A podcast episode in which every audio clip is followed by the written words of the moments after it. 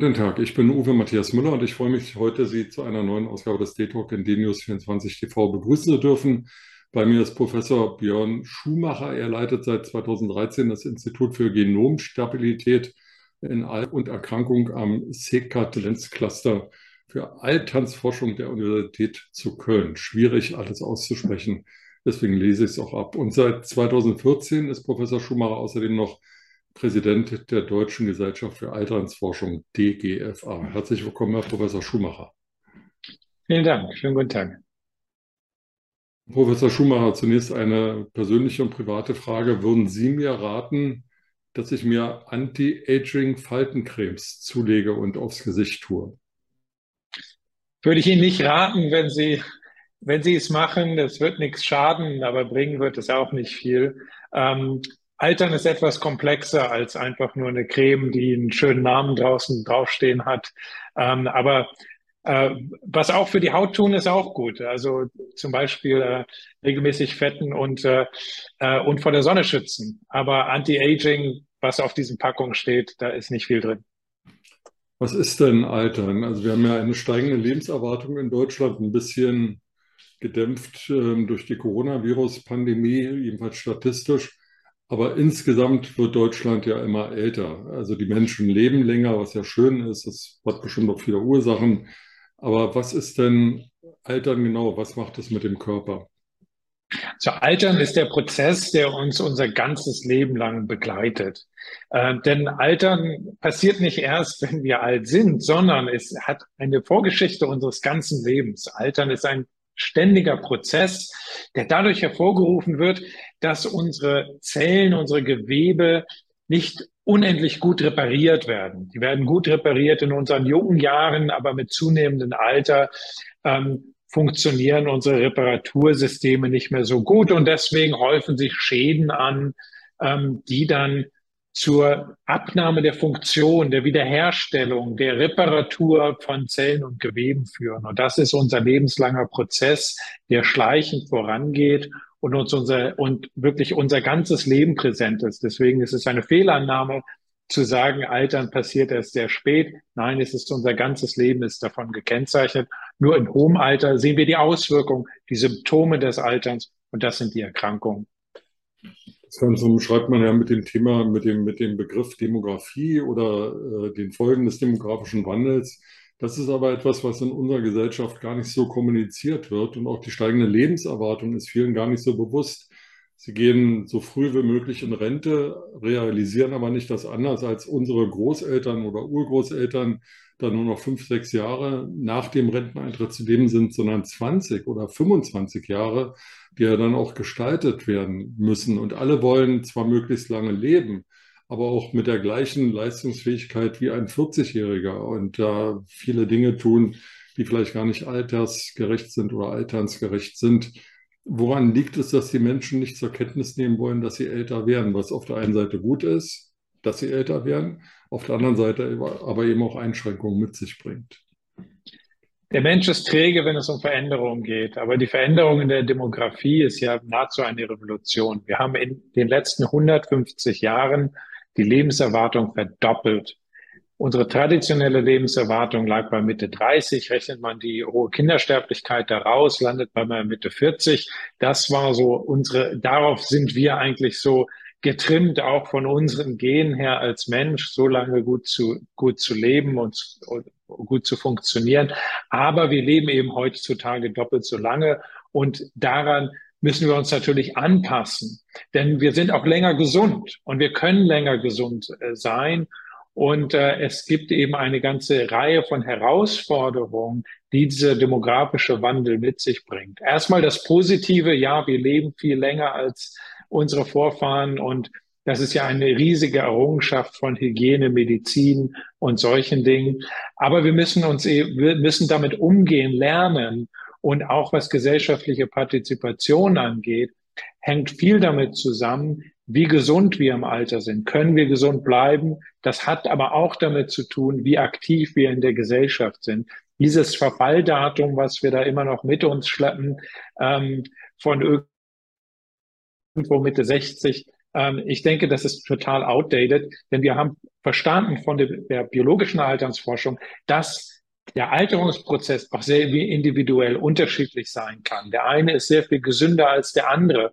Und das können wir eben zunehmend auch messbar machen. Wie ist denn das biologische Alter, was sich zunehmend unterscheidet von dem chronologischen Alter. Also das Alter, was in unserem Pass draufsteht, ist eben nicht das Alter, ähm, äh, das wir biologisch haben. Es gibt so altersbedingte Krankheiten wie Demenz, was ja eine ganz schlimme Sache ist, oder Osteoporose, was äh, extrem schmerzhaft ist, oder Diabetes 2, was äh, die Genussfähigkeit einschränkt. Wenn ich diese Krankheiten lese und mir vorstelle, ich kriege die in ein paar Monaten oder ein paar Jahren, dann ist ja meine Lebensfreude eigentlich dahin, ja. Und dann haue ich lieber heute noch mal richtig auf die Pauke, als da in zwei, drei Jahren gar nichts mehr machen zu können. Ist das dann so die richtige Lebenseinstellung oder können Sie als Forscher diese altersbedingten Krankheiten zurückdrängen? Also die, ähm, die Biologie des Alterns hat erkannt, dass diese alterungsbedingten Erkrankungen, sei es Demenz, sei es Osteoporose, sei es äh, sei es chronisches Nierenleiden, Typ 2 Diabetes, auch Krebs ist ganz klar größter Risikofaktor ist Alter, dass diese Krankheiten Auswirkungen des Alterungsprozesses sind. Und deswegen ist die, die Vision beim Alterungsprozess selbst anzusetzen, therapeutisch anzusetzen. Es wird ein Paradigmenwechsel in der Medizin geben müssen, wo Prävention wirklich Nummer eins Priorität wird und richtiges Therapieziel wird. Was wir heute schon machen können, ist die Risiken vermindern. Wir haben natürlich mit zunehmendem Alter höhere Risiken dieser Krankheiten, ähm, aber wir können das durchaus die Risiken vermindern und länger gesund bleiben. Das hat heute vor allen Dingen mit Lebensstil zu tun. Gesunder Lebenswandel. Also auf die Pauke hauen, vielleicht besser langfristig, etwas längerfristig denken und versuchen, gesund glücklich zu leben. Das heißt, ähm, auch regelmäßig Sport machen, auch eine gesündere Ernährung zu haben und wirklich auf sich selber zu achten. Je früher man damit anfängt, desto besser. Aber selbst in hohem Alter kann man noch durch gesünderen Lebenswandel äh, einiges erreichen und diese Risiken vermindern und länger gesund bleiben. Viel kann schon gemacht werden. Die Zukunft wird natürlich auf wirkliche Therapien aufbauen, aber heute schon jeder ist da, muss sich selbst da ein bisschen am Schopf backen und sehen, dass er selbst für sich etwas tut, damit er länger gesund, gesund bleibt.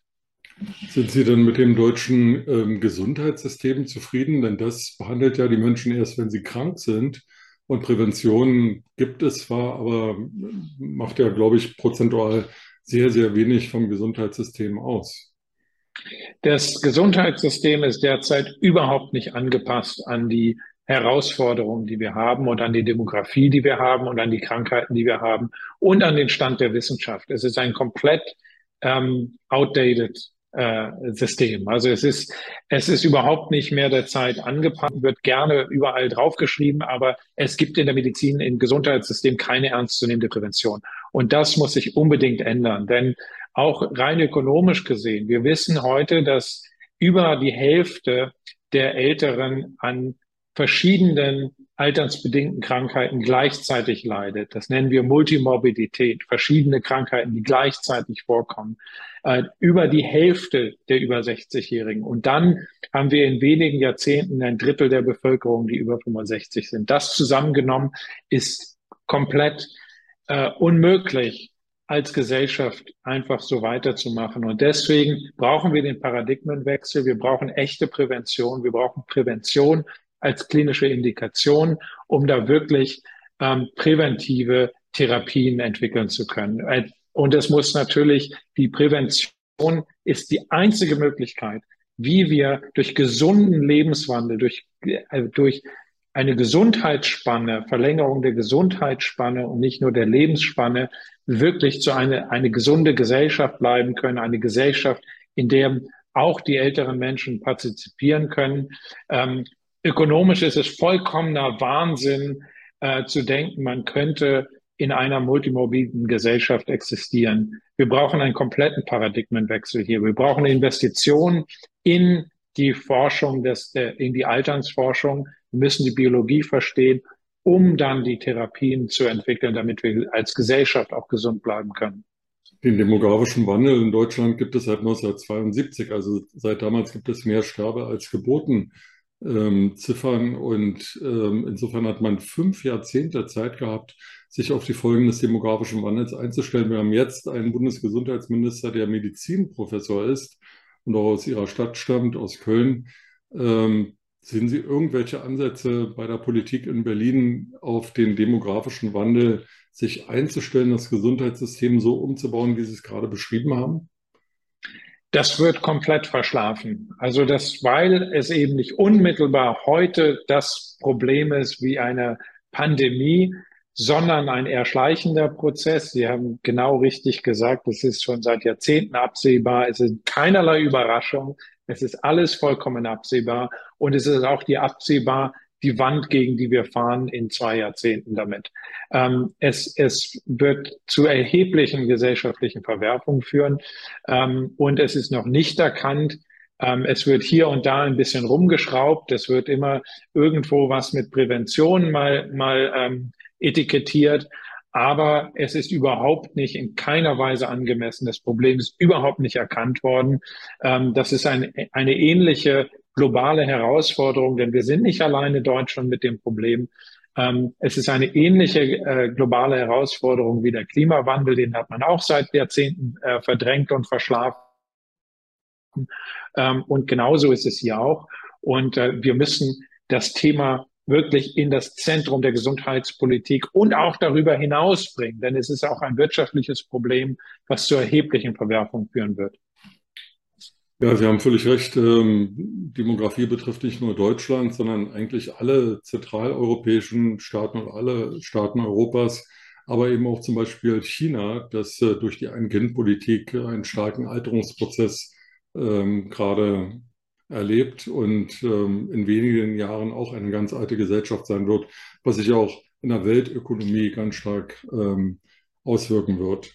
Abschließende Frage, Herr Schumacher, wenn wir uns an alle Ihre Tipps halten würden, also nicht auf die Pauke hauen, sondern nur so leicht mal ein bisschen trommeln, ähm, wie alt könnten wir denn dann werden? Also, also ich, ich, will, ich will sagen, vor ein paar Jahren ist Johannes Hesters gestorben, so ein Künstler mit 102 Jahren, der stand bis zuletzt auf der Bühne. Da haben alle gesagt, wow, 102 Jahre, das ist ja ganz was Besonderes. Heute haben wir viele Tag ansteigen. Aber ist dann 100 so das Limit oder kann man weit darüber hinausgehen? Ja, da, da gibt es eine ganz lebendige Debatte darüber, ob es so eine maximale Lebensspanne gibt für den Menschen. Und man geht im Moment dabei äh, davon aus, dass die so bei 116, 120 liegt, weil einfach diese Rekorde gar nicht mehr gebrochen worden sind, ähm, seit hier äh, John Calment als äh, älteste Frau der Welt äh, in, den, in den 90er Jahren mit 122 verstarb. Und es ist durchaus möglich, dass es ähm, so eine, ein Limit gibt, für wie weit unser Körper uns tragen kann. Ähm, und äh, in der Tat auch die Gruppe der Hundertjährigen, die, die steigt, die wird größer und größer. Darüber hinaus ist es eben eher immer noch eine Seltenheit. Ähm, und äh, das ist durchaus möglich, dass es da so eine, eine, eine, ein Limit gibt. Aber das Entscheidende ist ja, bleiben wir so lange gesund? Mhm. Und da kommt eine ganz gute Nachricht von unseren über 100-Jährigen. Da ist nämlich so ein Fünftel bis ein Viertel dieser, dieser Menschen, die wirklich auch gesund sind bis kurz vor ihrem Tod. Die werden krank ein Jahr, bevor sie dann mit 110 sterben. Und genau so sollte es ja, das sollte ja unser Ziel sein, wirklich Gesundheitsspanne, gesund bleiben im Alter. Denn im Moment sieht es eben für die meisten von uns so aus, dass wir lange chronisch schwer krank sein werden. Und das müssen wir verhindern. Und in diese Jahre mehr Leben zu bringen, das ist wirklich ähm, das ist wirklich das Ziel hier, lange gesund zu bleiben. Dem Ziel äh, fühle ich mich auch verpflichtet und ich werde jetzt die Pauke weglegen und den Schlegel und versuchen, mich gesünder zu ernähren und ein bisschen bewegen. Vielen Dank, Herr Schumacher, für das Gespräch heute. Sehr gerne.